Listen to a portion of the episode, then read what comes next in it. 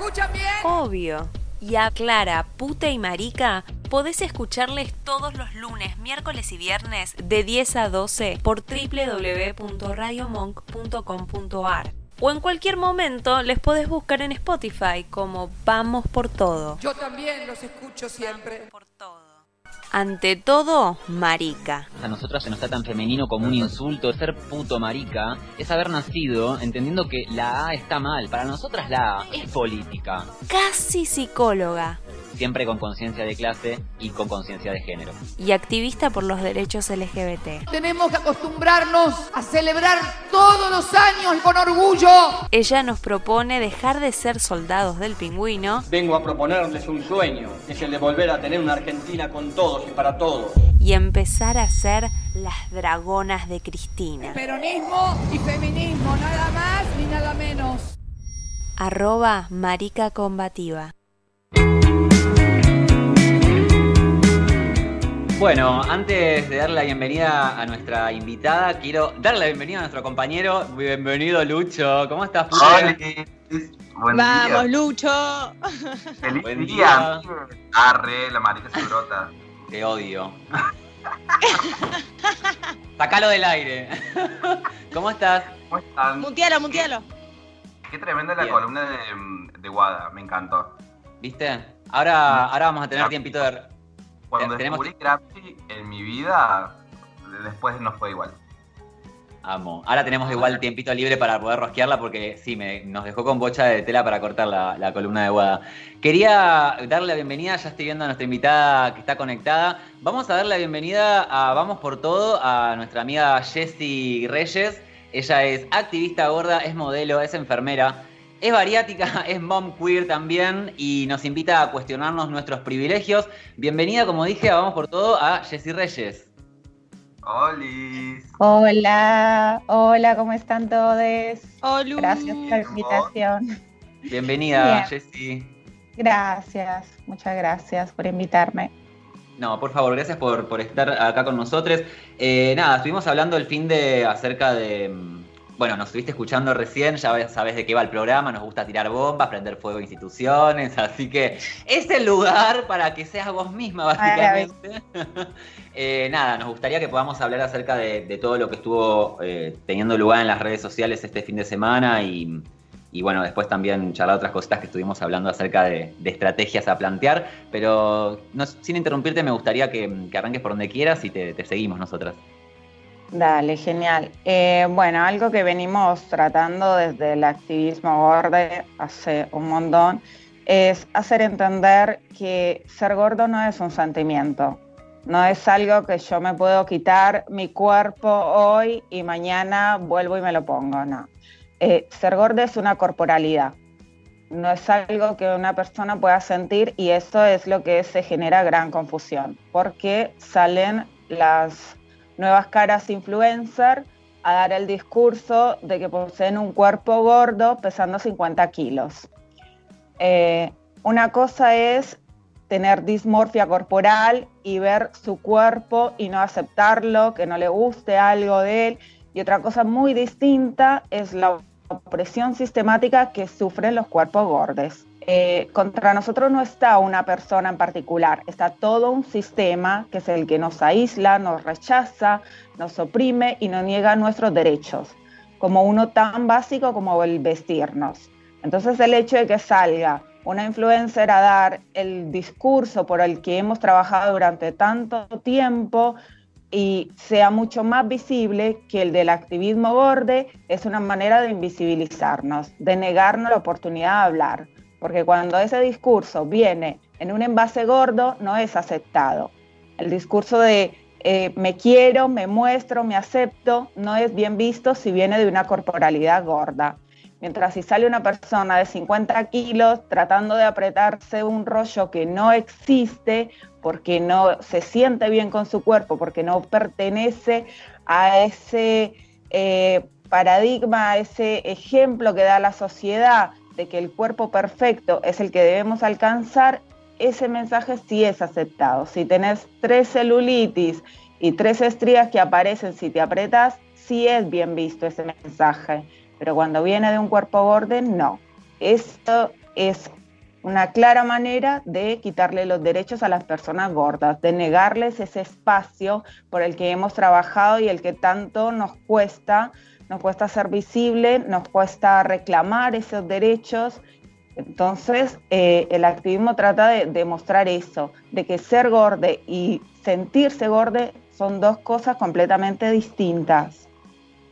Totalmente, totalmente me parecía muy importante hacer esa, esa, distinción. Yo el otro día también la escuchaba a Bimbo y decía algo así como, una cosa es tu problema individual y otra cosa es un problema colectivo. digo, vos podés sentirte como te sientas con tu cuerpo, digo, todos en este sistema nos sentimos inconformes, por eso funciona el capitalismo y el patriarcado, pero no es lo mismo lo que dice la compañía, no es lo mismo algo individual y subjetivo con algo, como lo digo, estatal, social, cultural, es todo un aparato que se encarga de, reprimir, de, castigar, de correccionar y de, violentar a estas identidades. Em, te escuché decirlo a vos también el otro día en un vivo, Jesse, y yo digo siempre el ejemplo que da Gaby Borrelli de eh, la gorda, ella como usa la voz, la gorda va al médico porque le ve la garganta y le preguntan qué come.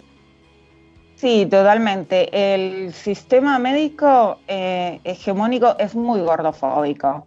Podemos ir a una persona gorda, hacernos revisar por un dolor de oído y siempre se nos va a decir tener que bajar de peso, porque es patologizar un cuerpo solamente por su apariencia física. No importa si tenemos un dolor, no importa nuestra salud mental, no importa absolutamente nada por lo que estemos pasando. Se nos ve que poseemos mala salud, entre comillas, por poseer un cuerpo gordo. Y es demasiado frustrante para las personas gordas recibir estos tipos de comentarios, estos ataques de cierta manera desde el personal médico, desde los nutricionistas también, que se nos eh, categoriza siempre que nos portamos mal porque no bajamos de peso. E, es importante separar que el hecho de ser una persona gorda no significa que sea una persona enferma. Y si poseo alguna enfermedad, estas no son eh, estrictas de un cuerpo. Las enfermedades no pertenecen a un cuerpo en específico. Las mismas enfermedades que le dan a un cuerpo gordo, le dan a un cuerpo delgado. Entonces hay que separar eso, de que gordo no es igual a enfermo. Eh, primero agradecerte, Jessy, el tiempo. Eh, nada, por estar acá, digamos, y destinarnos tu tiempo para, para conversar, con, conversar esto. La verdad que mm, que hacer un poco con, eh, con la marica lo charlamos en, un vivo que hicimos cortito, eh, esto de que realmente estos últimos días, por lo menos yo los considero como sumamente importantes para, para el activismo gorde, porque han puesto sobre la mesa a charlar un montón de temas eh, que, digo, como decís vos, vienen charlando, pero no casualmente esos temas los, los ponen en agenda, por así decirlo, en agenda social y política, otro tipo de corporalidades y no las corporalidades gordas.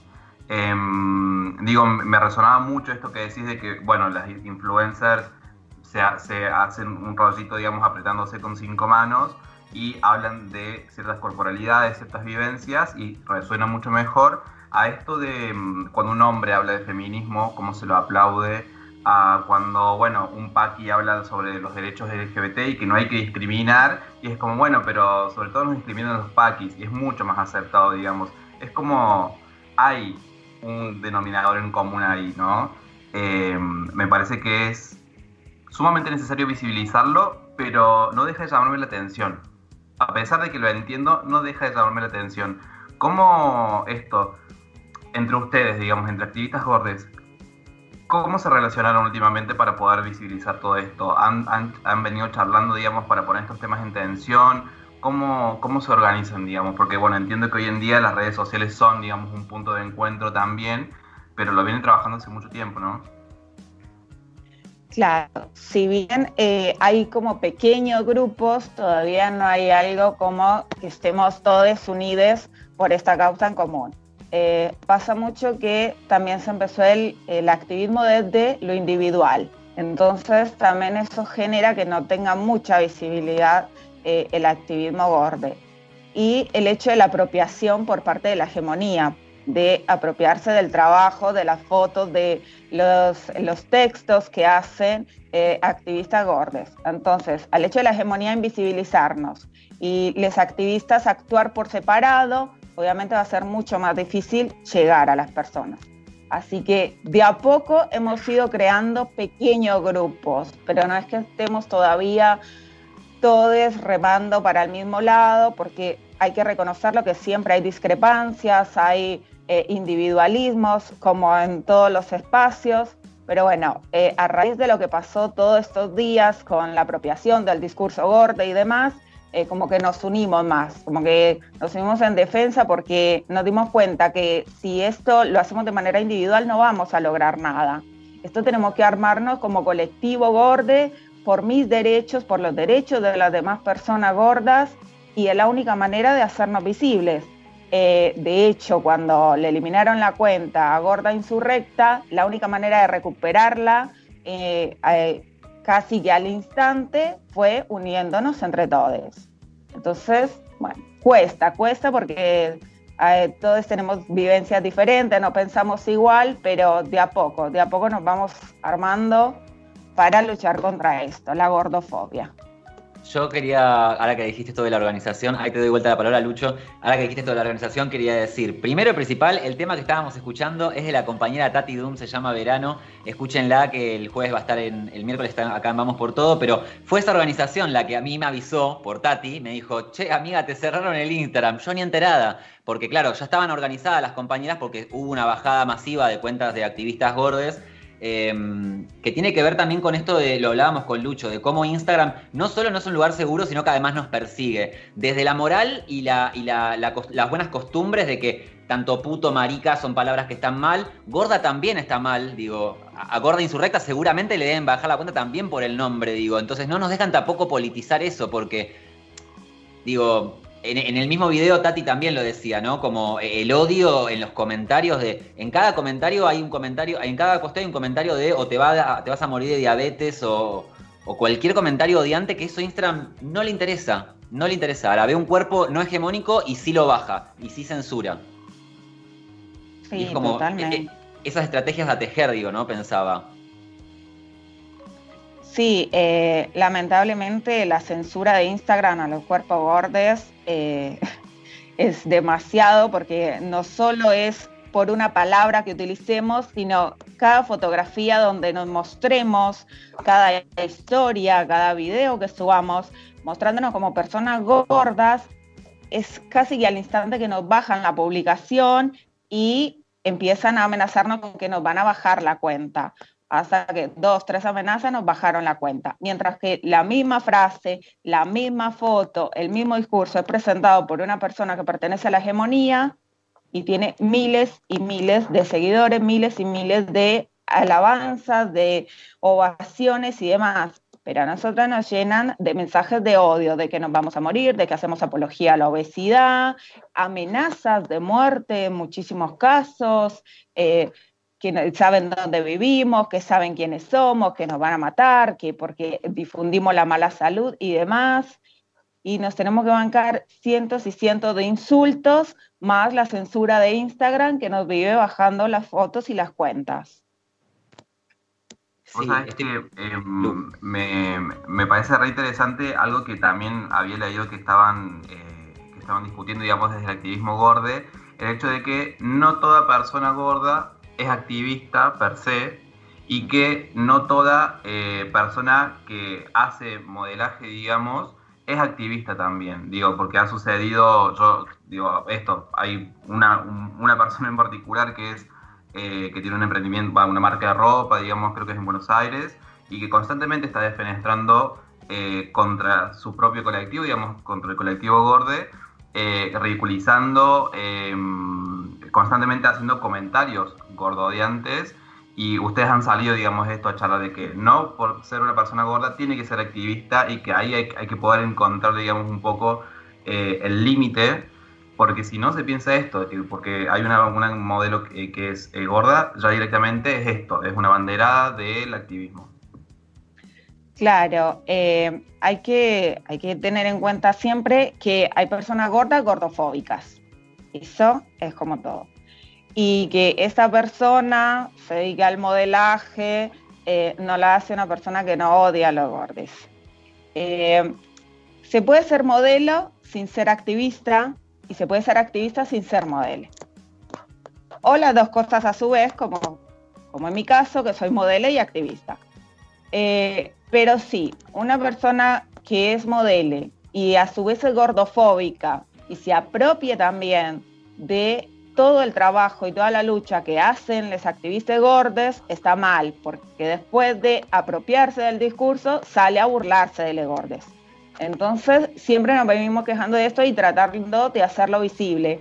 Lamentablemente esta persona tiene demasiada visibilidad, demasiada llegada y nosotros los activistas quedamos como ahí colgados de la puntita. Nos llegamos a la cantidad de seguidores que tiene, nos llegamos a, la visibilidad que tiene esta persona en la televisión y demás, entonces no se ve la otra cara de la realidad y la gente no solo escucha los comentarios que hace, no solo se come el cuento tan horrible que, presenta ella, sino que la, la, glorifica, la glorifica porque es la gorda que se muestra y que hace demasiado por las gordas al hacer ropa, que de hecho no la hace eh, son trabajadores de Avellaneda, o sea, también se apropia de diseños y demás. No es solo el, discurso de los activistas, es un montón de cosas que ella banaliza y que opaca. Es muy lamentable esto y lamentable que no tengamos la llegada para comunicar estas cosas, pero bueno, como dije antes, de a poco nos estamos uniendo y la gente se tiene que dar cuenta de que este doble discurso, esta doble moral está mal y que hay gordes gordofóbicos. Eso no hay duda. Sí, totalmente. Y a mí me están escribiendo y me preguntan con respecto a, la sección anterior de por qué no se dice obesidad. Eh, corregime si me equivoco, pero yo, eh, por les compas justamente de activismo gorde, eh, empecé a entender acerca de la patologización, ¿no? Desde el discurso, y de que no hablamos ni de obesidad ni de sobrepeso, sino justamente de gorde. Porque son, son palabras patologizantes. Exactamente, son palabras usadas por los, por los profesionales de la salud, pero también la gente las asoció a que tenés 5 kilos de más, por así decirlo, que no son de más, son 5 kilos que tenés y son tus kilos. Y entonces te dicen que son la gordita, la rellenita, después eh, catalogan a una persona de 80 kilos como obesa y no es así. Eh, la obesidad es una consecuencia de un peso masivo, pero estamos hablando de una persona obesa cuando se pesa más de 200 kilos. Pero ¿qué pasa? Ahora pesas 80 kilos y toda la gente te dice obesa. Entonces, no conocemos, la gente desconoce porque no quiere leer, porque no quiere informarse realmente cómo son las cosas y es más fácil atacar con las palabras cuando estás afuera, cuando ves las cosas de lejos o en este momento que lo vemos tanto a través de las redes sociales. Categorizar a todos los cuerpos como obesos e insalubres y de que tenemos mala salud y que poseemos malos hábitos si hacemos promoción a esto, a la obesidad, cuando esto es una consecuencia de un montón de factores que no necesariamente vienen después de la comida. Sí, estoy pensando algo en la, en la interseccionalidad, ¿no? Eh, uno de los temas que veníamos hablando la semana pasada con respecto al, al rechazo a lo traba se me, mezcla acá también en esto, ¿no? Porque se les ataca como si fuese una decisión, sobre todo, ¿no? Como, eh, como que lo que atacan es cómo podés elegir eso, ¿no? Eso es lo que atacan, digo, cuando dicen esto de las enfermedades, cuando hablan de la patologización. Eh, no sé cómo, cómo, cómo hacer eh, el cruce. Se me ocurre como. Ay, perdón, ¿querés ir Quien quiera. No, no, dale que se me ocurre que es un poco como, ¿cómo te animás a existir de esta forma? Es eso, ¿no? Es como, ¿qué tupé de, de las corporalidades gordas que no forman parte, digamos, de la hegemonía, de existir y no querer modificar, digamos, eso? Digo, como esto, ¿no? Como, ¿cómo que, cómo que, que no son la hegemonía? ¿Cómo que no aspiran a eso? Digo, porque los discursos que vemos eh, desde que empezó esto de la cuarentena en Argentina y seguramente en otras partes del, del, del mundo, son esto, memes gordofóbicos, perdón, gordodiantes, eh, todos los discursos. Digo, yo he visto un montón de, personas que tienen discursos reprogres, pero los memes y ese tipo de humor no lo han podido modificar todavía. Eh, me parece que es eso, ¿no? Que es como, bueno, eh, al fin y al cabo, es cómo ustedes no aspiran. ¿Por qué las influencers constantemente están aspirando a algo, a pesar de ser la hegemonía, digamos, y a, poseer esos cuerpos hegemónicos, siguen aspirando a algo que, constantemente lo están haciendo? Porque si vos ves su Instagram o sus redes sociales, es una constante búsqueda de algo que ya son, pero ustedes no, digamos, van en contra de esa hegemonía y se posicionan desde otro lugar políticamente y empiezan esto, a discutir, digamos, desde cero todos los discursos y las corporalidades. Y yo creo que las personas que, gordodiantes les pasa esto, ¿no? Como no, bueno, pero ¿por qué no estás persiguiendo la hegemonía? ¿Por qué te quedas ahí? ¿Por qué estás politizando? ¿Por qué?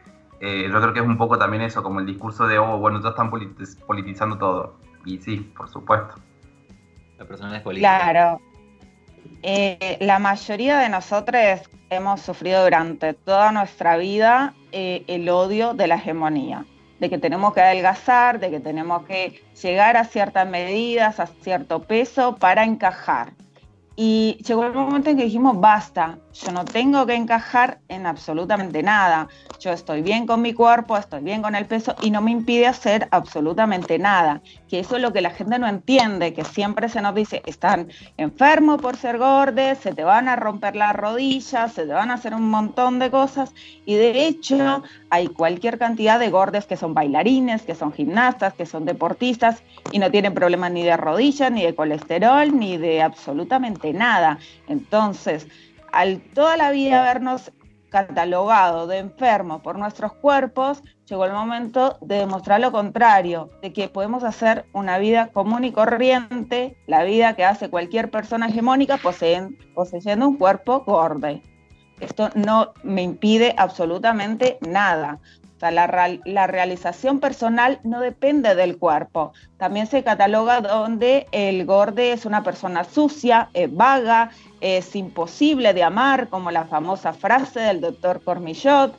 Y no es cierto, las personas gordas no somos sucias, no somos vagas, tenemos profesiones, tenemos eh, parejas, eh, podemos disfrutar de una relación sexual y demás, entonces hay que separar eso, pero la gente se queda en el punto de ignorancia, en el punto de que tenemos que seguir eh, añorando ser personas delgadas, de que tenemos que seguir haciendo dietas, esta cultura de la dieta que es tan horrible, es tan nefasta, y de hecho sí es insalubre la cultura de la dieta, de promover dietas keto, ayunos intermitentes, como hacen estas influencers de la hegemonía. Y eso sí es mala salud, sí es promover la mala salud y el hecho de que no estás en mi cuerpo, no sabes qué puedo hacer con él y que no. Entonces eso, no nos ponemos en el lugar de la otra persona, sino que simple y llanamente le decimos, no, sos enferma, sos inútil.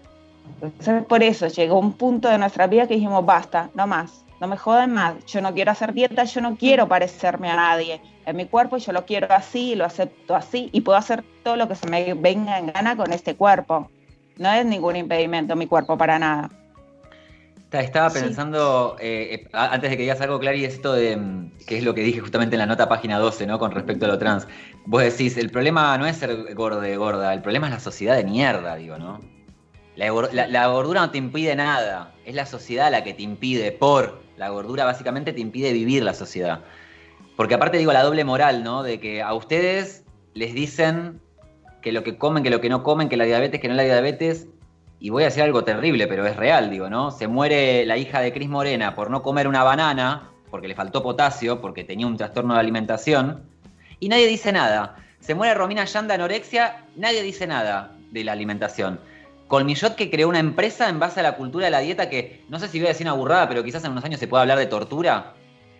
¿Se podrá hablar de tortura si los activismos bordes siguen avanzando? ¿Podremos hablar de tortura en la cultura de la dieta? Porque digo, ¿cuántas criaturas de 5 años hemos visto en consultorios de nutricionistas? A la niña, al niño mandás al nutricionista, ¿por qué no mandás a lesadres? Digo, entonces esa patologización también algún día va, va, a pasar factura. Y tal cual, aparte que es muy violento la cultura de la dieta, es algo que violenta a las personas. El hecho de que ya un niño de 5 años esté yendo al nutricionista y que le estén prohibiendo ciertos alimentos y cierta cantidad de alimentos es violencia contra ese niño y es infundirle odio hacia sí mismo, hacia su cuerpo y el cuerpo de las demás personas. Eso es lo que hace la cultura de la dieta y este sistema, este sistema hegemónico que trata de hacer de que todas las personas pertenezcamos a esa cultura de la delgadez, porque eso es lo que es una cultura de la delgadez, de que no se puede aceptar y respetar que hay diversidad de cuerpos. El flacocentrismo, dice mm. Clary. Yo eh, estuve anotando, estuve callada, estuve anotando como un par de cosas que me parecieron eh, increíbles, súper interesantes. Em, y me parece que es esto, es como, bueno, em, vamos a adoctrinar tu cuerpo, ¿no? Entonces, eh, hay una opresión sistemática, que es como lo que vos decías, entonces, em, no, no no vas a encontrar ropa para, vestirte em, y, demás cosas, ¿no? Como esto de, los asientos del bondi, que también estuvo como muy en boa y demás.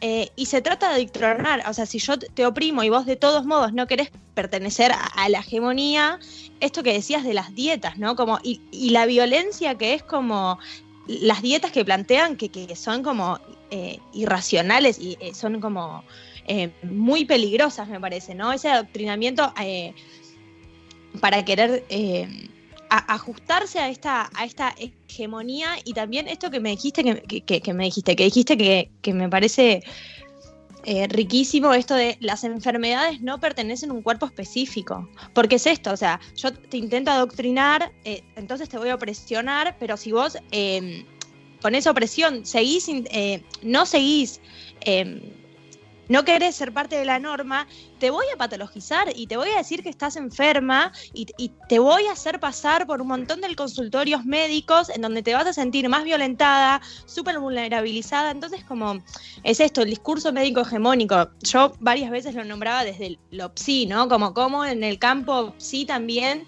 se patologiza, como es una forma de que, eh, como no te queden como que te gana el cansancio, ¿viste? También, porque estar todo el tiempo luchando contra el sistema, ¿no? Y, contra el sistema, esto que decíamos, como lo cotidiano, eh, por la ropa, por el bondi, contra el sistema médico que te señala con el dedo, te patologiza, esto que dijiste de las rodillas, el colesterol, el azúcar, la diabetes, bueno, paren, o sea, no es solo en mi cuerpo, ¿no? A, las personas flacas también le dicen lo mismo.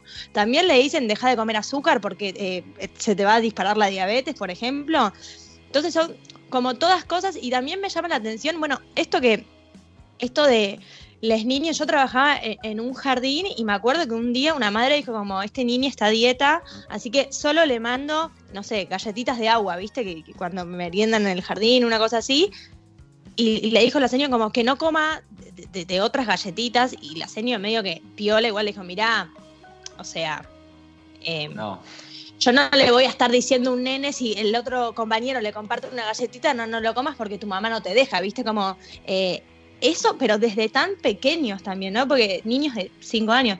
Y además que al principio, no sé, los bebés, como la gordura se, se, ve como algo, viste, como bueno y saludable, viste, como, ay, mira qué gordito, qué sé yo. Y de repente, tipo, no se sabe a partir de cuándo, tipo, hay un viraje total y pasa a ser todo lo opuesto.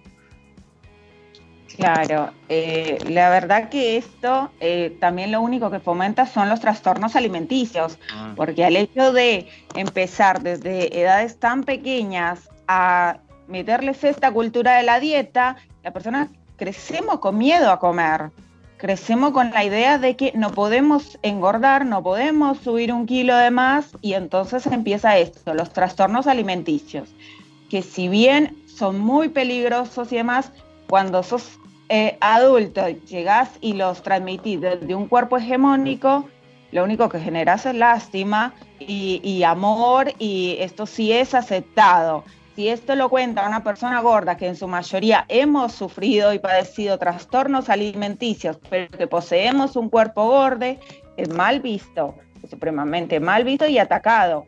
Entonces, toda esta cultura de querer pertenecer y querer adoctrinar a los cuerpos para que pertenezcan a este mundo hegemónico, a esta sociedad discriminativa, lo único que genera es esto, a largo plazo, personas sumamente deprimidas con trastornos alimenticios, personas que se odian, personas que no pueden pertenecer al sistema, que no pueden acceder ni siquiera al sistema médico, no se pueden vestir y se odian a sí mismas y odian a todo lo que los rodea. Y las personas hegemónicas que tienen trastornos alimenticios y que los hacen visibles y demás, eh, empiezan a crear esta distorsión corporal que hay, donde se cree que gorde es un sentimiento y que se diferencia de las personas gordas como personas enfermas, cuando el trastorno alimenticio y la cultura de la dieta es lo que realmente enferma a una persona. Y se olvida muchísimo de lo que es la salud mental, porque con esto afectas a la salud mental. Y no puede haber una salud física que esté bien sin que la salud mental esté bien. Es un equilibrio entre ambas, pero una persona no puede estar bien si constantemente está siendo atacada por su cuerpo. Y no solo por su familia y ha llegado, sino por todo un sistema que la oprime, la rechaza, la señala constantemente y no la deja pertenecer, porque las personas gordas no podemos pertenecer a nada, absolutamente a nada. Antes de que digan algo, muchas veces... Perdón, quiero retomar esto que veníamos hablando con Guada justamente, de cómo los bloques históricos unificados reducen las posibilidades para hacer, ¿no? Y es justamente esto que dice Jesse. Todavía las compañeras y los compañeros travestis y trans están pidiendo trabajo. Y las compañeras y los compañeros gordes están pidiendo ropa. O sea, ¿se entiende? lo básico, el piso básico que está pidiendo, nadie está pidiendo privilegios. Todos los días hay que vestirse con un pedazo de tela. ¿Por qué? Porque lo dijo un hombre blanco, digo, ¿eh? no, no se nos ocurrió a nosotras vestirnos no se pueden vestir, digo. Trabajar hay que trabajar para comer. Las compañías no pueden trabajar, digo. Durante los años de call center, el call center fue el gran, el, gran, la gran, el gran salida, la gran salida laboral de, los activistas gordos. El otro día lo escuchaba un compa que decía, el call center fue la única salida laboral que tuvimos porque claramente no teníamos la imagen de por medio. Y era el único lugar en donde nos podíamos desarrollar. Y me, me, pienso en esto que dice Lucho, claro, te muestran cuando es correctivo, digo. Mientras sirva para dar miedo, la gordura la vamos a mostrar. ¿Cómo? En Colmillot. Te mostramos todo lo que es ser gordo, como dice ese viejo inmundo, que es ser vago, que es ser sucio todo eso. Después te lo adelgazamos, lo operamos por todos lados. Nadie te habla de las intervenciones de esos cuerpos. Digo, entonces ahí sí te lo muestro la gordura. Ahora, desde el empoderamiento, no, eso no lo voy a mostrar. Y yo el día que hablé, hablé, te conté que el viernes leí tu posteo, Jesse, acerca de cómo la gente empezó a, a premiarte y a felicitarte cuando en realidad lo que estabas haciendo era pasando un momento de mierda, digo, ¿no? A nivel salud, pero cómo la gente registra la bajada de peso como algo positivo y no registran de que pueden pasar tantas cosas en el medio que estaban pasando, de hecho, ¿no? Claro.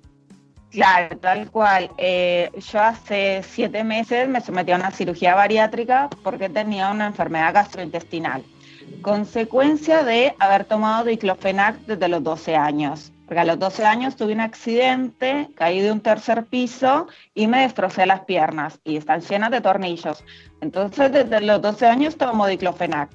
¿Qué hace el diclofenac? El diclofenac es corrosivo. A mí me destruyó el estómago y llegó un punto que ya no lo aguanté y me tuvieron que realizar un bypass gástrico.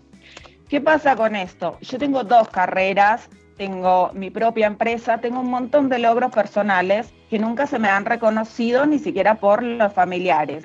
Pero que bajé de peso es una fiesta mi vida. Desde que bajé de peso es toda una celebración. Hay día que no haya un mensaje, wow, como te ves de linda, wow, como me encanta, cosas quedando, cuánto bajaste, esto y lo otro. Todos los mensajes giran en torno a mi cuerpo, nunca en torno a mis logros personales. Pero ¿qué pasa con la cirugía bariátrica?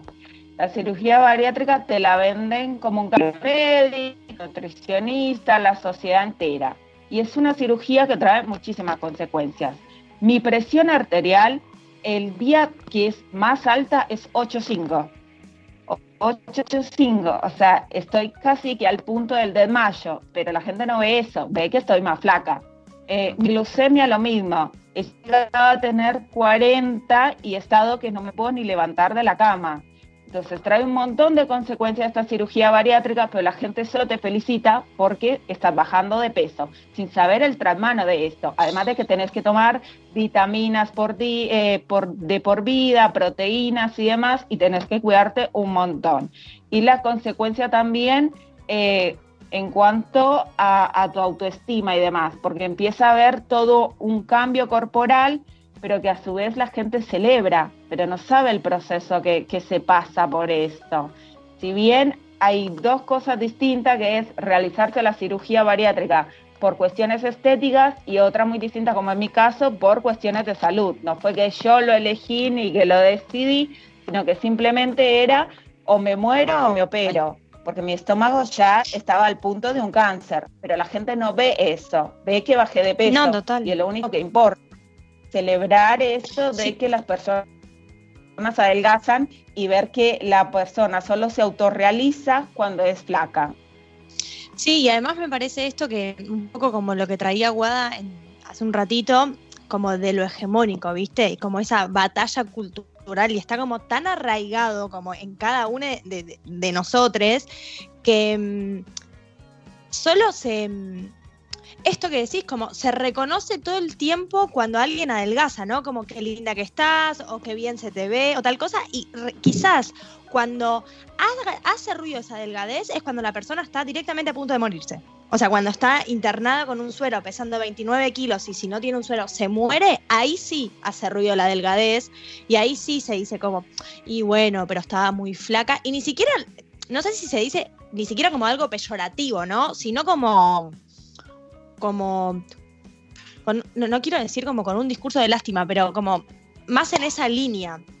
Eh, entonces es esto, como eh, hay una ecuación simbólica que es delgadez igual salud, que es como contra, contra lo que uno se, está...